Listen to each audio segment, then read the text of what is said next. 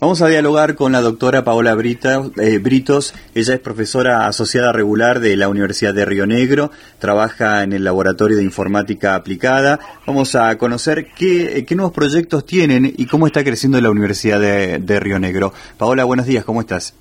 Buen día, ¿qué tal? ¿Cómo estás? Bueno, ¿cómo crece eh, la parte informática en la región?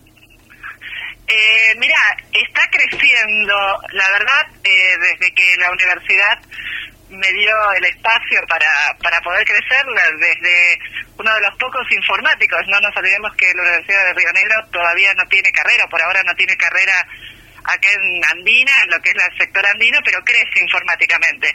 Aparte, eh, no hablamos de informática en solo una sede, sino hablamos de que crecemos como universidad, ¿no? Y está creciendo, estamos haciendo muchas cosas como universidad desde la informática. Una de las noticias que nos llegó justamente es la asignación en el proyecto de la red de ingeniería de soft para sistemas no convencionales. ¿Nos puedes contar un poquito más de qué se trata esto? Eh, es un convenio, es una convocatoria que salió desde Nación para presentar un proyecto de trabajo interuniversitario. La idea es que varias universidades colaboren sobre una temática en común.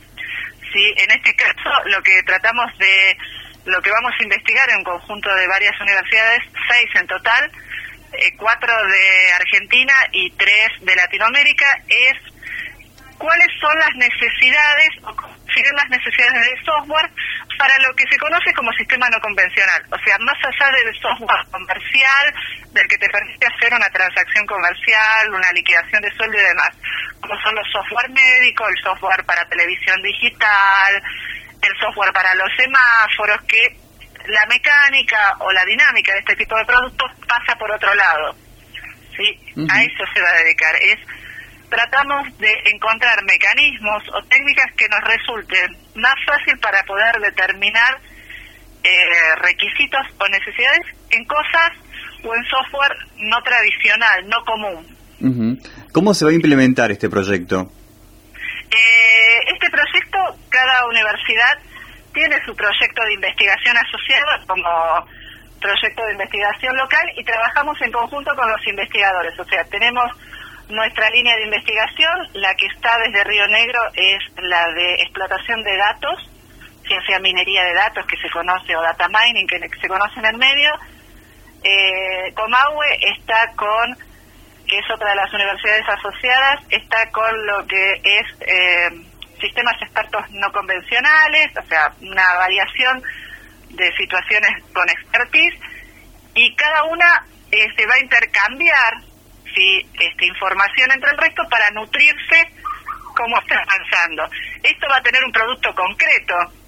Si vamos a, se va a gestionar una revista con el conocido ISBN, así que le da seriedad a una publicación porque pasa por un comité evaluador, tiene un número de registro, derecho de copyright y demás, donde van a registrarse las publicaciones o los avances de investigación.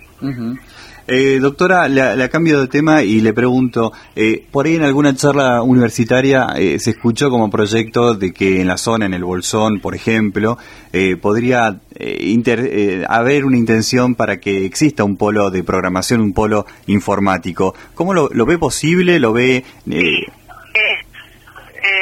personalmente lo que veo es una gran necesidad de contar con profesionales terciarios formados, porque muchas veces aprendemos en forma sui generis, ¿no? Sin, muy uh, al tuntum, por decirlo corrientemente, y está la intención de este, poner si una carrera corta para con gran salida laboral en el área. Está la intención, estamos viendo cómo, cómo se puede implementar. Y cada vez más eh, el mundo tiende a la comunicación y los programadores van a ser las próximas estrellas sobre todo lo que es o sea, estamos volcándonos a todo lo que es web 2.0, o sea, todo estar bajo el paradigma de internet, bajo el paraguas de la comunicación. Entonces, es un estilo de programar diferente al que se forma normalmente los profesionales, que es un paradigma eh, distinto, un estilo de programación diferente. Entonces, la idea es formar a la gente en este estilo de programación. Igual que la programación para software para televisión digital. Es todo un nuevo estilo de programación que formar profesionales, porque la verdad no los hay. la gente que se forma como programador, como programador, es el software que uno ve en la calle, entonces hace falta ser más específico por las nuevas necesidades. Televisión digital, todo el avance de lo que es eh, los teléfonos, con toda la complejidad que ya no es más el teléfono obviamente tradicional, sino cubre un montón de espectros. Entonces ya no es producir software de una manera común. Hay que ser específico. Y ahí es donde vamos a apuntar con las carreras. Doctora, un, breve ping-pong así que me llama, me llama la curiosidad personal. Eh, ¿Un sistema operativo un sistema operativo que yo elegiría o un sistema operativo que ande. Sí, sí, sí. Ah, bueno. Porque el que usted elegiría no anda. Eh, no, sí. Eh, a ver, el sistema operativo más conocido, el de más en boga, hoy por hoy es Windows. Claro. ¿Sí? El que usted elegiría, el, preferido por, por Paola Britos. En máquinas convencionales, en máquinas de escritorio, en laptop, netbook, yo me, iría a cualquier sistema operativo Linux, cualquier sistema operativo libre. ¿O un antivirus? tablet y demás, me iría a Android. Ajá, ajá. ¿Un antivirus? Cualquier antivirus libre. Ajá. Funcionan bárbaros, como el Avast, funcionan genial. Ajá. ¿Y un lenguaje de programación? Nadie. Cualquiera que sea .net. Muy bien. Cualquiera que eh, lleve a programar en la web, para la web. Doctora, un placer hablar con usted. Gracias, igualmente. Muchísimas gracias. No, gracias a vos.